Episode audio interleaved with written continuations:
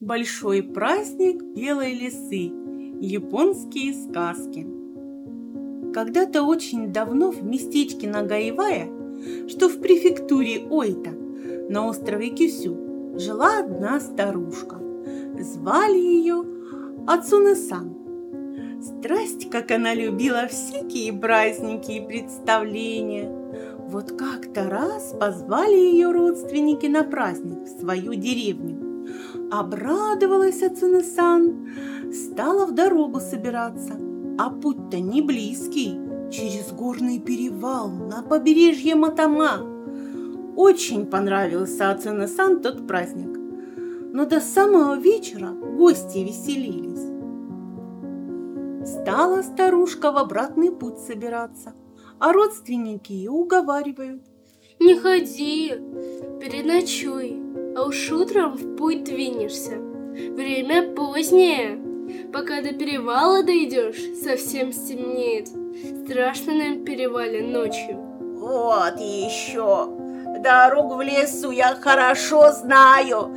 Да и ночь сегодня лунная. Ничего со мной не случится. С тем в путь и отправилась. А дорога в горах крутая, всю вверх и вверх бежит. Добралась, наконец, старушка до перевала Сиромару. А день уж совсем угас. Только она отдохнуть присела, слышит, забили где-то рядом праздничные большие барабаны. Ох-ох, а что же это интересно может быть? Праздник Матама давно кончился. Может, здесь на перевале новый храм построили? А я и не знаю. Забилось у нее сердце, аж вот-вот выпрыгнет.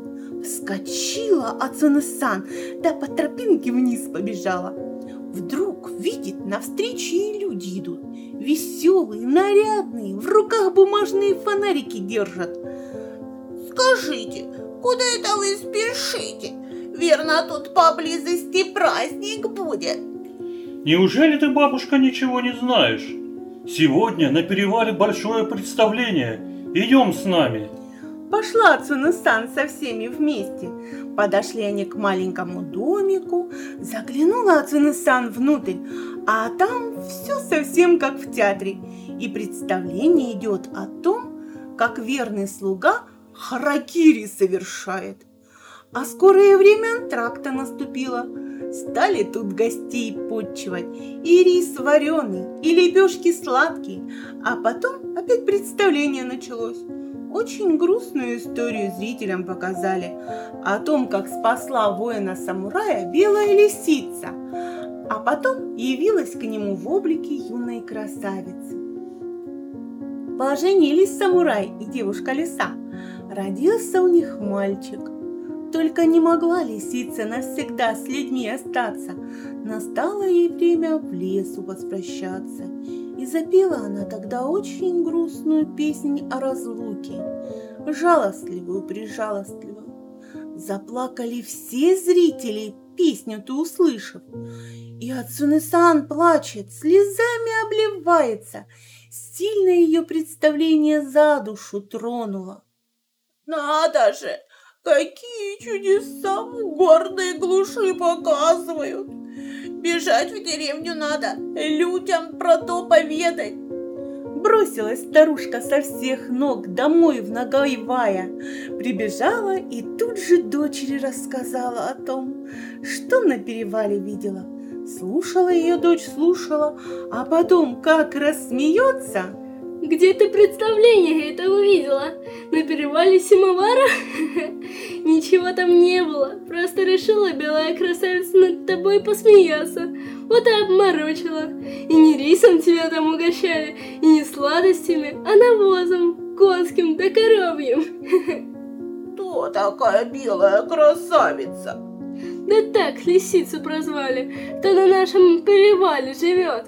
Все, а всего их в округе три. Белая красавица, огненная красавица, да кошка-царевна. Так их люди называют. Быть того не может. Нет, я же своими собственными глазами видела. Так и не поверила она дочери.